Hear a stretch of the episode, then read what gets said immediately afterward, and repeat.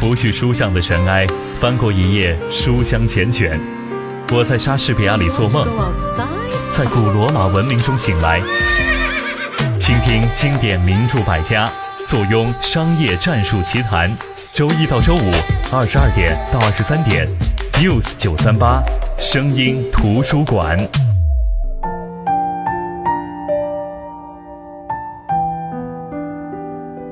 声音图书馆的听众朋友们，大家好，我是云如，这里是声音图书馆。前几天有听众咨询说，如果一个女性朋友生日，想送给她一本书，该送什么书好呢？我当时推荐的是《亲爱的闺蜜》这本书。我觉得每一个女人都应该拥有这本书，无论你是处在女孩的年纪、小女人的年纪、老女人的年纪，这本书都能够让你真正的理解你现在的身份。女人，那今天分享日本作家免史丽莎的代表作《亲爱的闺蜜》。本期节目会上传喜马拉雅 FM，大家可以搜索“声音图书馆”收听、下载、转载。更多节目内容可以关注公众号“声音图书馆”。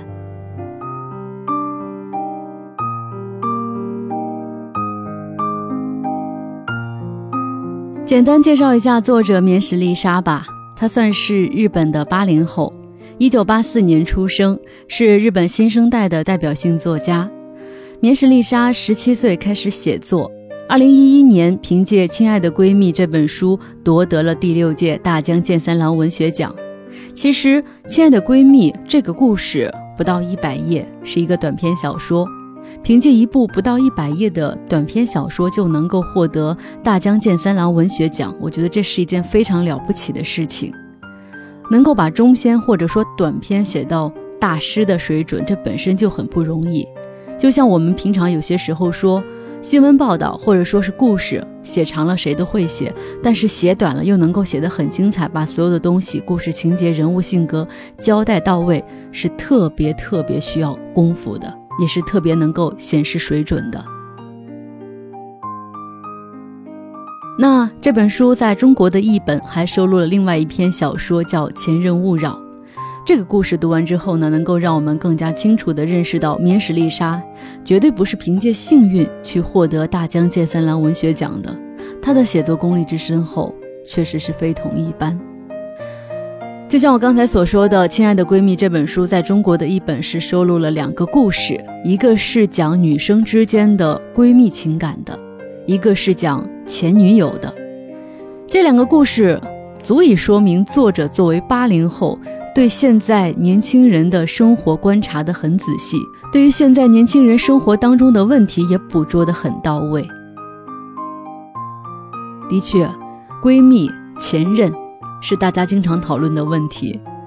作为一个普通的网络蚂蚁，碰到类似我的绿茶婊闺蜜手撕前任之类的故事，我当然会欣喜万分，看得不亦乐乎。但是每次看完，我都要提醒自己防闺蜜、防前女友，要杜绝此类事情发生。所以看到免史丽莎《亲爱的闺蜜》这本书，我怎么可能不看呢？那说到这里边的内容，第一部分是讲闺蜜之间的故事的，名字就叫做《亲爱的闺蜜》，讲述的是两个女人之间的友谊。故事是从她们高中时期开始的。主人公板木呢是一个小美女。但是她的闺蜜亚美比她更美，所有女人看到这儿都会直呼：天哪！如果一个女孩身边永远站着一个比她更美的女孩，要让两个人保持亲密无间的关系，这的确是一种不可调和的内在矛盾。那高中时期，板木和亚美在别人眼里是非常亲密的闺蜜关系。亚美是女神，走到哪儿都会引起议论，她就像一轮太阳一样，有耀眼的光芒。那板木也是一个小美女，在升入高中和亚美认识之前，她听到的赞美声也很多。可是自从两个人成为朋友，亚美越来越依赖他，他听到的全都是别人对于亚美的感叹。在亚美的强大光环之下，板木这颗星星早已不会发光，人们甚至都注意不到亚美身边的板木。虽然板木也很美。所以，板木对于亚美一直都是抗拒的，或许是出于自卑，或许是出于自我保护。他一直避免自己跟亚美之间的感情发展的太好，甚至他会不自主的就冷落亚美。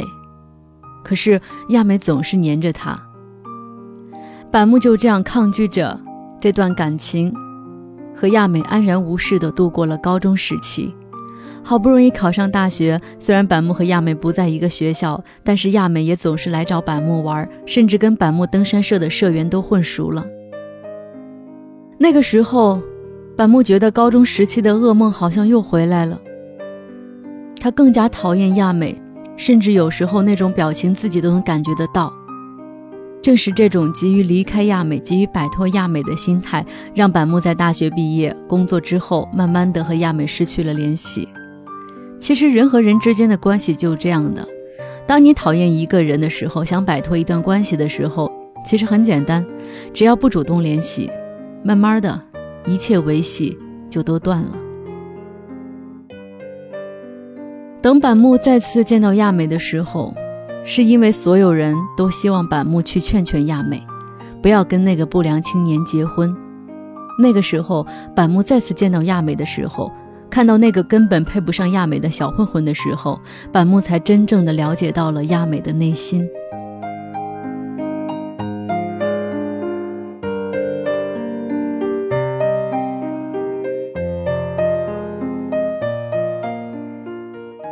亚美从小到大，因为长相，她一直都是中心人物，别人对她总是充满了羡慕、赞美和期待。但是他只是想做一个平凡的人，只是想做亚美这个人。板木在第一次见到亚美的时候，就不像别人那样热情地赞美她，甚至板木只是冷冷地看着亚美，这让亚美觉得很舒服。终于有一个人可以把她当做平常人去看了，他终于可以不用被拱上神坛了。而亚美最终找了那个小痞子结婚，不是因为小痞子对亚美有多好，反而是小痞子对她非常的不在乎，对她非常冷落。甚至当着他的面跟别人调情，在别人看来，亚美简直是疯了，找这么个结婚对象。但是最后，也只有板木真正的理解亚美，真正知道亚美其实很快乐，因为亚美和这个小痞子在一起，不需要伪装，可以做真实的自己，有自己真实的喜怒哀乐，不需要刻意的隐藏。所以也是到最后，板木才知道他们的关系并非如板木想的那样是被动而异化的，反而真是由于自己对亚美的冷漠，让亚美找到了那种真实的失落感。而正是这种失落感，将板木拉进了这段感情之中。就像棉矢丽莎在这里边写到的：“为什么亚美？”会喜欢这个小痞子？为什么亚美会那么依赖板木？当中所说的那段文字一样，棉矢丽莎这样说道：“她说，只有对亚美没有爱的重置，这个重置呢，就是这个小痞子，只有他才能堵住亚美心中的那个缺口。亚美已经饱尝被所有人拥戴爱护的纠结的寂寞。”在那些不计其数的爱过亚美的人当中，很多都曾经把她当成美好的幻想，希望她永远保持某个样子，觉得她要如何如何做才不愧是亚美，认为只有她怎样怎样了才算真正的亚美。大家异口同声，安心地赞颂她的美丽和率真，而亚美也在无意时间，为了不辜负众人的期待，把自己逼得越来越喘不过气。看起来那么自由自在的亚美，谁也不曾想过。他竟然一直忍受着世间对他的约束，为了冲出那个肉眼看不见的束缚自己的围栏，他选择了站在自己世界之外的人。换言之，不是那些时刻关注他的人，而是他想去关注的人。是的，我们永远都羡慕别人光鲜亮丽的外表，羡慕别人被众星拱月，却忘记了高处不胜寒。这样的一个人要承受怎么样的孤独呢？我们也羡慕明星，他们有光鲜的外表，到哪都有粉丝追捧。但是别忘了，除了粉丝之外，还有狗仔队。正是因为板木理解了亚美心中这样的情感，所以在小说的结尾，在板木面对亚美的婚姻的时候，才会由衷的祝福亚美，才会在亚美的婚礼上说了这样的一段话。他说：“丢掉你的那些烦恼吧，你还年轻，未来的路还很长。比起那些无谓的烦恼，你更应该关注周围。你瞧，一望无际的现在就是你的人生，就是亚美你的人生。不要受任何事儿或者人的束缚，自由奔放地活出属于你自己的人生。而今后，希望你能一并把新加入的重置和我也永远放在你的人生当中。谢谢你一直做我的挚友，祝你幸福。重置，从今以后，亚美就拜托给你了。板木兰至上。最后，我觉得这段词呢，我觉得是给《亲爱的闺蜜》这本书这两个女生之间的心理对白做了一个总结，也是这段感情这个故事的一个升华。很多人把这个小说解读为独有的闺蜜阴暗心理的描摹，我觉得在这个故事的架构上，刚开始可能有这样的意味，但是通过看结尾来说呢，这种说法是不合理的。棉石丽莎只不过是通过一种纠结而且反复的心理，表现出了小说当中独有的，但是在生活里很普遍的那种闺蜜关系。通过对这种关系的解构或者说是剖析，才是这部小说真正的精髓。可以直言不讳地说，我们平常生活当中的大多数人，应该是都不太喜欢亚美，尤其是生活当中的亚美们吧。不管他们有没有真的碍着我们什么事儿，仅仅因为他们的存在，就不太受我们的欢迎。其实这完全是人之常情，只不过真没撕破脸，我们在人前总要保持着一副还不错的样子。就像之前有人说，为什么大家都爱在女孩的自拍照下留言？真美，美呆了，好美。虽然这个女的长得真的很一般，你会想说，难道大家都没长眼睛吗？其实大家都长了眼睛，不过你如果不这么评价，那你要说什么呢？难道你要说你长得很一般吗？所以，更多的人宁愿自己在被窝里咬牙切齿，也不愿意让这种似乎不合常规的本性表露出来，特别是表露在大庭广众之下，表露在朋友圈里，那样的话。未免显得自己太小气，所以说，对于任何一个处在板木这样位置上的人来说，无论怎么样，心里都不好过，因为这样的关系永远会是你心中的一根刺，不愿意面对，也不愿意拔掉。所以说，闺蜜其实是一种特别复杂的关系。看到这个词儿，一部分人看到的是两个同样漂亮的女孩互相陪伴、互相成长，着装风格、兴趣爱好，包括。到对人的评价都越来越趋同，但是另外一部分人可能看到的是我的闺蜜是绿茶婊之类的剧情。本来闺中密友算是很亲密的关系了，可是有赖于女人之间爱比较的心理和强烈的嫉妒心，这种亲密的关系往往会很难说明白、说清楚。不过幸运的是，亚美的闺蜜板木读懂了亚美之后，选择的是真心的祝福和真诚的爱护。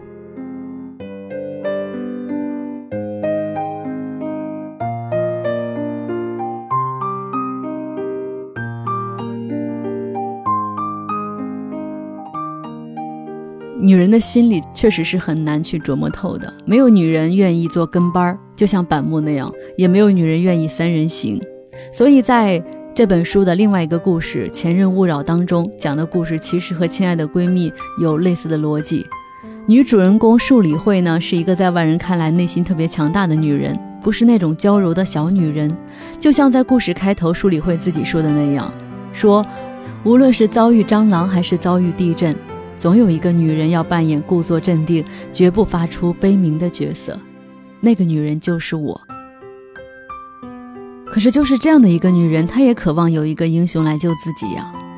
只是被她当做英雄的男朋友龙大，在真正地震到来时，是会救身为现任女友的自己呢，还是他的前女友小戴呢？自从小戴无处可去，龙大看得他可怜，让他住进自己的单身公寓之后，树理惠作为龙大的现任女友，就无时无刻的不再纠结。他和他所有的女性朋友都无法理解，这个世上怎么可能有女人会允许现任男朋友和他的前女友住在一起呢？他一方面也觉得小戴着实可怜，另外一方面他又把小戴当成假想敌，时时刻刻觉得小戴就是不要脸装可怜来抢回龙大的。在这种矛盾当中，树理惠和龙大从最初的磋商到不断的争吵，然后再忍耐，再争吵，终于到最后分手了。在这个故事当中，小戴一直是在暧昧的装可怜，而龙大呢就一直觉得树理会没有同情心，连可怜的小戴都没有办法容忍。可是，又有谁知道，在这段关系当中，树理会是最没有安全感的人，最无辜的那个人，也是那个注定会输的人。所以说，我觉得这个故事写的非常的精妙，也很巧妙。女人能看得懂这个故事，但是男人未必能懂，他们是真的看不懂。在这个故事里，男人的逻辑是：看吧，你能容忍得了我的前女友住我的房子，你就是善良的、善解人意的姑娘，我就会和你继续好下去。如果你不能忍，那就是你没有同情心、无理取闹，我就要和你分手。当男人把这些东西捆绑在一起的时候，性质就完全变了，你根本没有办法和他沟通的。就像最后树理会说的那句话一样，想同时救两个人，这样的话听起来很动人，可是，一旦涉及掺杂了爱情、暧昧不清的男女三角关系，是绝对不能成功的。鱼和熊掌不可兼得，有得必有失，这是人生定律。可是树理会说出这样的话，她的男朋友龙大这样的人未必能够听得懂。如果这样的人能够听得懂，刚开始就不会让前女友住进自己家里。那到底我们该不该跟现任的前任成为朋友呢？这个尺度到底该怎么把握呢？我相信没有几个人能很好的处理好这个关系。现任和前任，其实这两种人就像天敌一样，根本没有办法相处的。但是，女人又特别爱喜欢跟男朋友或者老公的前任比较，谁更漂亮一点呢？谁的优点更多一点呢？其实明知道这样比很无聊，但是内心的嫉妒也好。好胜心也好，就是不断的作祟。其实好的前任是可遇不可求。如果说前任回心转意，他们一旦回头，你自己真的不是对手，因为他们在一起的时间更久，他们之间的这种亲情关系是很难断的。他们习惯了分享，习惯了诉说，甚至会有一种你根本插不进去的一种习惯。碰上这样的似断非断、断的不干净的前任，我觉得。现任男朋友或者女朋友真的是很头大，你忍的话自己不甘心，明明没那么大度，非要逼着自己忍，典型的就是成全了敌人，苦了自己。但是如果你像一般女人那样一哭二闹三上吊，无理取闹，坚决的让他只能选择一个，就好像是在逼迫他。但是问题的根结就在于这个男人，他怎么选择才能决定两个女人的何去何从吧？但是通常。先逼着男人选择的那个人，都是先走的人。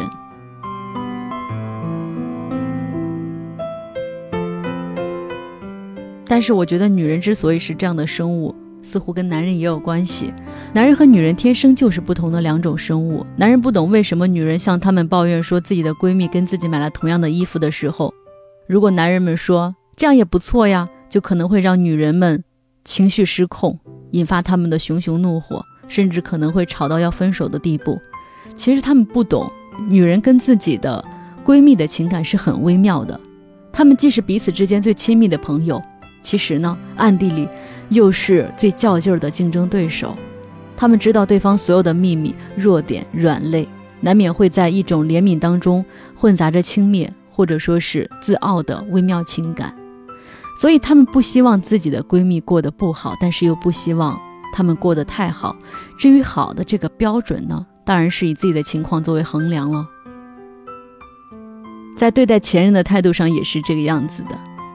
一方面，女人们希望自己的前男友永远不要忘记自己，把自己放在无可取代的位置上，但是却又希望自己的现任男友把他的前女友忘得一干二净的，老死不相往来。男人就是没有办法理解女人这些。不能说出来的，只能隐藏于心底的秘密。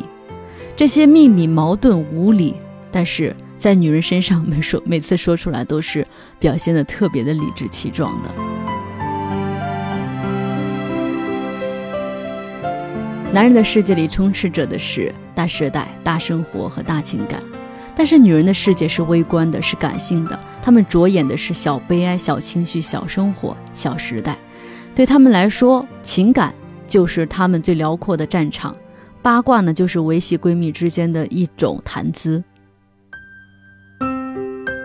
就像板木，他也很清楚，他说，男人们随时想给女人分类，比如说这个是公主，那个是随便可以调侃的小丑，就像区分电视机里的少女偶像和女笑星一样。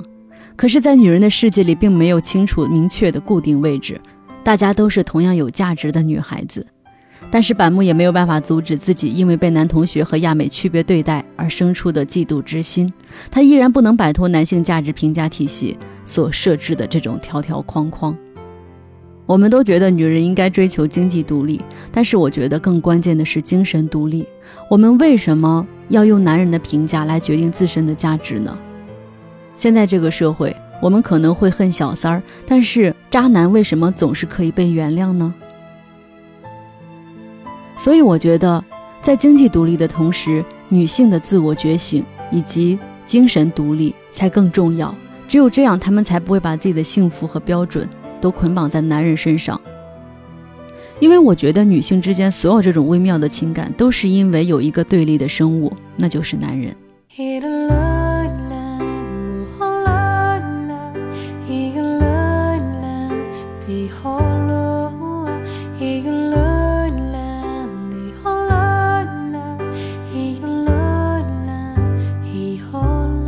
好的，这就是我们今天分享的这本书，免史丽莎的《亲爱的闺蜜》。